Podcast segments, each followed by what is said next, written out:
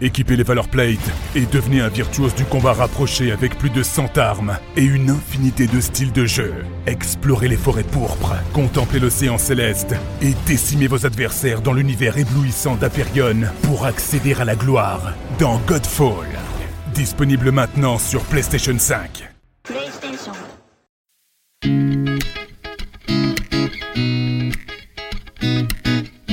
Après avoir été confiné 55 jours où nous vous avons accompagné pendant cette période avec des témoignages de personnalités ou d'anonymes, que retenir maintenant de ce moment si particulier?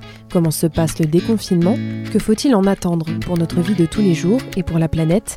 Nous avons eu envie de faire témoigner des personnalités sur ce monde d'après. Bienvenue dans Comme à la maison et maintenant.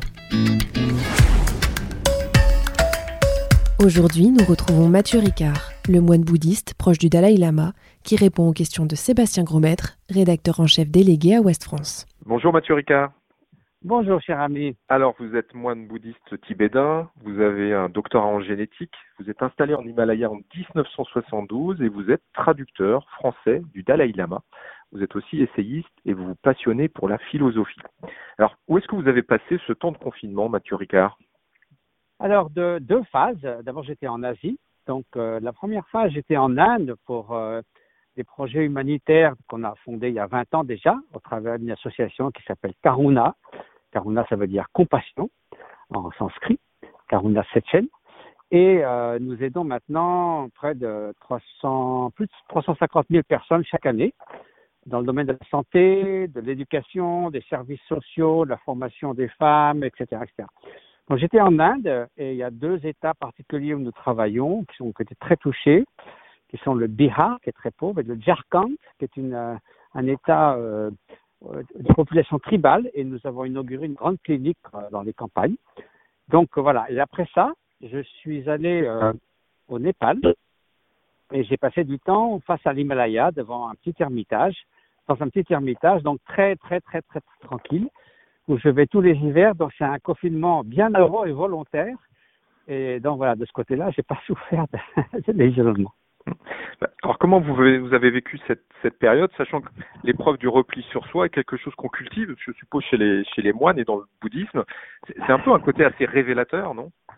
Alors il y a deux aspects à la solitude. La solitude qui est pesante et qui, euh, d'être seul au milieu de, la foule, c'est-à-dire euh, les gens qui sont euh, des exclus sociaux, les personnes âgées, euh, ben, les, gens qui sont dans la rue et qui souvent ont très peu de contacts.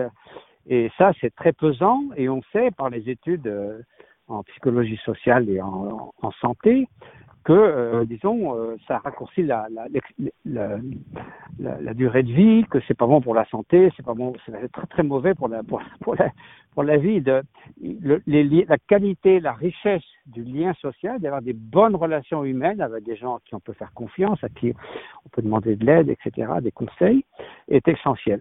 Mais il y a aussi une solitude qui est choisie et, dont le but n'est pas de se retrancher du monde de manière misanthrope, mais bien au contraire, euh, de le faire comme peu comme un athlète qui s'entraîne, un musicien qui s'isole pour préparer un concert, pour cultiver en soi-même des, qualités humaines fondamentales, hein, comme la, la bienveillance, l'amour altruiste, la compassion, la force d'âme, euh, l'équilibre émotionnel, et après pour mieux se mettre au service de la société et des autres. Donc c'est un petit peu ça. Et en plus, je dois vous dire que dans ces moments où on est justement dans cette tranquillité contemplative, face à l'Himalaya, c'est possible, parce que tant qu'à faire, on aller dans un bel endroit que ben, méditer dans les embouteillages. Ceci dit, on a le sentiment, au contraire, immense d'appartenance, hein, de sentiment de, de, de l'interdépendance de tous les êtres, d'émerveillement. D'ailleurs, c'est pour ça que j'ai fait à l'automne dernier un livre de photos sur le thème de l'émerveillement, parce que voilà, la grandeur de la nature, on ressent cet émerveillement qui nous amène à respecter la nature, qui nous amène, et les, et les êtres bien sûr, qui nous amène, si on respecte, on veut prendre soin, et si on veut prendre soin, on est porté à l'action. Donc vous voyez aussi bien sur le plan de mettre au service des humains les plus démunis, que de respecter la nature, la biodiversité, les 8 millions d'espèces qui sont nos concitoyens sur cette planète, souvent, c'est dans ces moments de, de, solitude face à la grandeur de la nature qu'on ressent ça avec le plus de présence et le plus de force. Qu'est-ce qui fait que l'homme a tendance à s'en éloigner? Vous avez coécrit en 2019 Prendre soin de la vie, de soi, des autres et de la nature. Ce rapport de l'homme avec la nature, la planète, n'est-il pas la source de nos maux, justement? Ben, C'est-à-dire qu'aujourd'hui, on a cette impression, c'est souvent euh, des, des, personnes qui vivent en ville et qui font beaucoup travailler leur cerveau, mais et qui vous disent l'homme s'est extrait de la nature. Vraiment, c'est un peu absurde. C'est comme si je disais je me suis extrait de mon corps. On ne peut pas s'extraire de quelque chose auquel on appartient à tous les niveaux. Hein.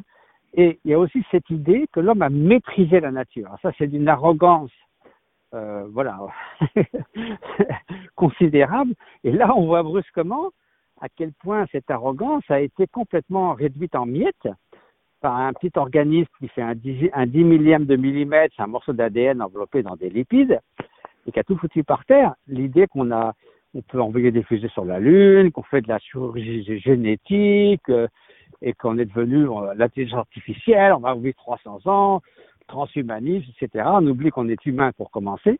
Et crac, boum, voilà, tout ça est complètement balayé parce qu'on n'en est pas habitué. Mais je veux vous dire que dans les pays où je vis, euh, on n'est pas en Inde tout ça. tout le monde est parfaitement conscient de la fragilité de l'existence, de la vulnérabilité face aux éléments et à la nature, la sécheresse, les inondations, les tremblements de terre. Donc c'est vrai que l'homme moderne, avec cette idée de technologie avancée, il y a une sorte de vanité qui s'est créée et voilà, maintenant, brusquement, on se rend compte que ben, on n'a pas, on est loin de cet extrait de la nature. Qu'est-ce qui vous a le plus marqué sur la façon dont la société a traversé cette, cette, euh, cet épisode inédit? Ah, Il y a des choses qui m'ont inspiré. Alors, je ne sais pas comment ça a évolué, mais j'avais entendu au Népal, je reçois surtout la radio anglaise, hein, internationale, la BBC. Et il y avait à un moment donné un site en Angleterre, au début de leur confinement, où il y avait plus d'un million de bénévoles qui euh, s'étaient inscrits pour euh, aller porter la nourriture à les personnes âgées, les emmener à l'hôpital. Et je me suis dit, ça c'est génial quand même que, même au sein de cette difficulté, et où le fait de se distancer des autres est en fait un acte altruiste hein, pour éviter de les contaminer, de contaminer sa famille, etc. Mais malgré tout, les gens euh, continuaient à faire preuve d'une grande souci de l'autre. Donc ça, c'était réconfortant. Il y a aussi, bien sûr, comme d'habitude, c'est toujours les, plus défavorisés qui souffrent le plus. Hein, c'est les plus pauvres. En Angleterre, aux États-Unis, c'est souvent les populations euh, euh, d'origine non européenne qui sont un peu socialement négligées et qui ont, de façon disproportionnée, euh, été affligées par la pandémie. Donc, on voit aussi des inégalités sociales et l'injustice sociale qui se manifestent. Et puis, alors bon, pour les gens, disons, qui n'ont pas des problèmes majeur de survie, euh, j'étais surpris de voir à quel point souvent les gens étaient démunis, qu'on a l'impression qu'il n'y avait aucun outil pour gérer le fait de se retrouver seul avec eux-mêmes, comme si le fait, euh, je sais pas, de passer des moments tranquilles à rien faire, euh, de regarder en soi comment fonctionne notre esprit, ou simplement de jouir de la beauté du moment présent sans avoir quelque chose de spécial à faire, était quelque chose de totalement déstabilisant. Alors que c'est vrai que pour euh, moi personnellement, en tout cas, je me sens jamais mieux que quand je suis assis sur le balcon de mon ermitage à regarder le ciel et à faire des pratiques contemplatives. Donc c'est vrai que j'étais surpris euh, à quel point voilà, on, manquait d'outils pour euh, bah, finalement travailler avec son propre esprit, à qui on a affaire pourtant du matin au soir. Hein. Mais alors, est-ce que vous pensez qu'on sortira plus, plus sage de cette histoire? Alors vous qui avez écrit euh, Trois amis en quête de sagesse avec Christophe André et Alexandre Jolien. Bah, faut, évidemment, c'est l'espoir qu'on a. Ah, il y, a. il y a en tout cas une constatation qui est en tout cas encourageante. Le fait qu'on a vu que les, les, dirigeants politiques étaient capables de faire preuve d'une grande détermination, c'est-à-dire d'imposer des mesures quand même très draconiennes. Hein. On n'a pas vu ça à des histoires de mémoire euh, humaine. Et euh, la population a suivi, en grande partie, bah, parce que je voyais là, comme le danger qui les menaçait, donc la peur était palpable. On se dit, bon, si c'est possible, euh, est-ce que seulement un dixième de cette détermination pourrait être utilisé pour faire face à des questions qui évidemment viennent sur 10 ans, 20 ans, la question de l'environnement, des réchauffements climatiques et, et de, consommation outrancière euh, qui, en est la cause, est-ce que ça serait possible et concevable de mettre ça au service pour prévenir de grandes souffrances qui vont venir certainement si on n'y fait rien? Alors voilà, c'est l'espoir qu'on peut avoir, mais, mais, mais, mais, quand on entend des voix qui disent oui, bon, alors vous savez, euh, non, il faut faire repartir l'économie à toute vitesse, euh, donc les questions environnementales, bon, pendant 4-5 ans, on va laisser ça de côté. Ça, ça serait, une, ça serait une très très grosse erreur à mon humble avis. Mais voilà, la, le menace, c'est que effectivement, on mette les mesures environnementales de côté. Donc, comment ça va se jouer tout ça? Est-ce que l'opinion publique, il y a quand même beaucoup, les gens ont beaucoup pas mal souffert. Est-ce qu'ils vont soutenir un mode de vie un peu plus simple, une sobriété heureuse On n'a pas besoin de tellement de choses, de tellement de superflu. On peut très bien faire mieux avec moins et avoir un monde plus équilibré, une harmonie durable avec notre environnement, une harmonie durable au point de vue de la justice sociale. Tout ça est possible. Donc il y a beaucoup de possibles. Et je dois vous dire qu'à moins d'être un devin, euh, c'est difficile de prédire ce qui va se passer. Expliquez-moi quelque chose. La philosophie bouddhiste nous invite à accepter l'impermanence des choses, le lâcher prise euh, en quelque sorte. Est-ce que c'est pas à contrario un fatalisme sur la construction de notre avenir, le, le contrôle justement de ce que doit être la planète et son respect? Attendez, il n'y a pas à accepter ou pas accepter l'impermanence des choses. C'est comme si vous croyez à la loi de la gravité ou de la pesanteur ou non, ça change rien à l'affaire. Les choses sont impermanentes. Mhm. Le bouddhisme ne fait que constater euh, que les choses changent. Et alors ça, c'est, vous savez, le changement, ça peut aller du pire vers le meilleur. Je veux dire, le changement, c'est pas toujours aller vers des catastrophes, la fin de tout, la fin du monde, l'apocalypse, etc. Le changement, ça veut simplement dire que si on s'attache aux choses à nous-mêmes, aux êtres, aux situations, à nos possessions, en disant ça doit impérativement durer, on est mal barré parce que ça va pas durer. Et si c'est pas euh, nous qui les perdons, c'est eux qui nous perdent. Dans certain point de vue, la permanence, elle est là. Donc simplement, il faut en tenir compte avec intelligence. Mais la philosophie bouddhiste, ne cherche pas à vous imposer une vision pessimiste des choses. C'est simplement de combler le fossé entre les apparences et la réalité. J'ai l'impression que la montre que j'ai au poignet, c'est la même qu'hier, mais non, elle a changé. Les atomes changent à chaque instant. C'est pour ça que les maisons finissent par tomber en ruine, etc., etc. Mais aussi, c'est pour ça qu'on construit des maisons. Donc, vous voyez, le changement permet euh, toute la dynamique de la vie et, et l'évolution des phénomènes. Donc, la permanence, c'est simplement la nature des choses. Et donc, de ce fait, il faut la mettre à profit en amenant les facteurs nécessaires pour construire un monde meilleur tous ensemble. Eh ben, justement, vous avez écrit en 2012, euh, ou coécrit un livre intitulé Un nouveau monde en marche. Vous, vous y croyez? Bah, De toute façon, il est en marche. Où est-ce qu'on va? C'est à nous de, quand même d'imposer la direction. On n'est quand même pas à la dérive. Pour une fois, on, on, met, on fait tellement de cas de l'intelligence humaine. La vraie intelligence, ça serait de voir que c'est pas l'égoïsme qui va euh, permettre de relever les défis du XXIe siècle, ni les inégalités sociales, hein, la pauvreté au sein de la richesse, ni la question des générations à venir, ni la question de la biodiversité et de la sixième extinction des espèces depuis que la vie est apparue sur Terre, eh bien, c'est précisément en mettant en œuvre cette intelligence pour essayer de créer cette harmonie durable d'équilibre avec la nature que c'est la meilleure utilisation de notre intelligence humaine et aussi de notre bienveillance, de notre considération d'autrui. Donc, cette possibilité, elle existe. C'est très pragmatique, c'est pas des, nobles utopies un peu naïves. Simplement, il faut quand même un petit changement de culture. Et quand on voit qu'un Américain moyen émet 200 fois plus de CO2 qu'un Zambien, on dit bah ça, ça, va pas. Il faut que les Zambiens aient accès à un minimum d'énergie pour l'éducation, pour la santé, etc., de préférence renouvelable, et que ceux qui consomment bien trop, eh bien, ils, limitent un peu leurs leurs besoins qui sont des gouffres sans fin, sans fond.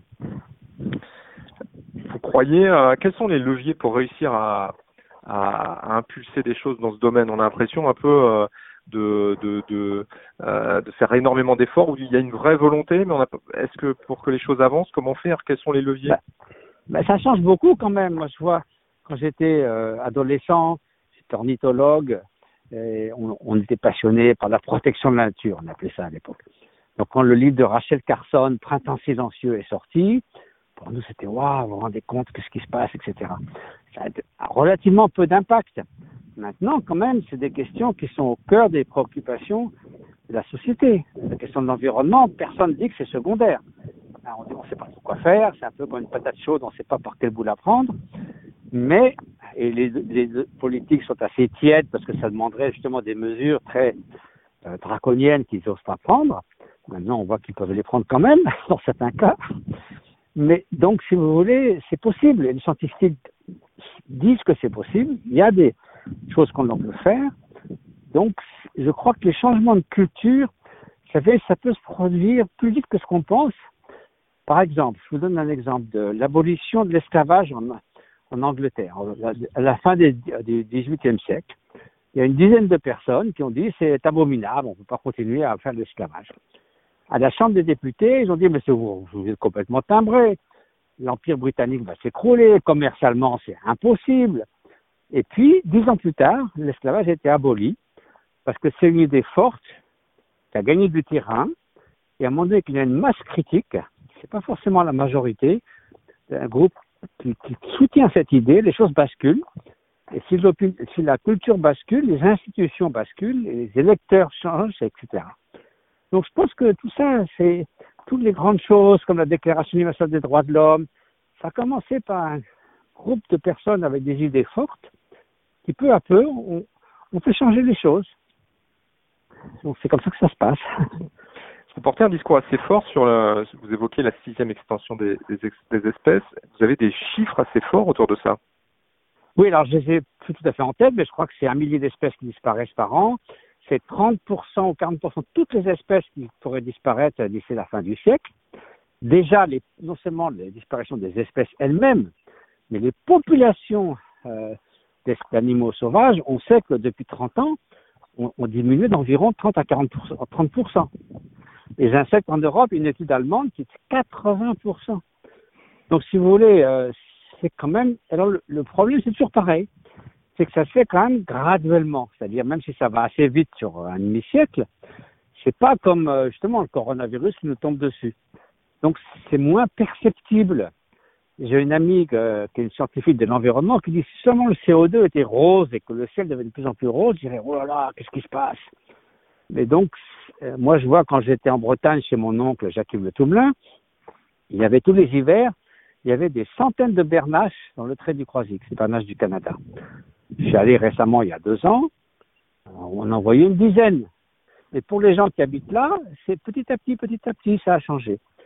Donc euh, voilà, euh, c'est sûr que là, ça demande un effort de, réflexion et se dire bon, on ne peut pas ne pas prendre soin des générations à venir. Sinon, euh, ils diront ben, vous saviez, pourtant vous n'avez rien fait. On a les moyens de le faire. Donc il faut faire preuve d'une certaine détermination à ce sujet. Pour euh, terminer cet entretien, est-ce que vous avez des donnez-nous des nouvelles du Dalai Lama? Écoutez, il va très bien. Là, il est aussi confiné comme tout le monde, mais il donne parfois quelques enseignements et conseils par euh, par la voie de l'internet. Moi, j'ai pas eu l'opportunité de le voir depuis deux ans maintenant. Il a 80, bientôt 85 ans, donc euh, il a tout à fait bien mérité de pouvoir un petit peu se livrer aussi à sa vie contemplative. Et donc, euh, je vous souhaite longue vie et j'espère avoir la chance de le revoir euh, quand moi-même je suis encore en vie. C'est tout le bonheur qu'on vous souhaite, en tout cas. Merci beaucoup. ben écoutez, est-ce que vous avez un message autrement que vous souhaitez passer ou quelque chose euh, de particulier? Ben, ben, En tout cas, le même message est toujours le même.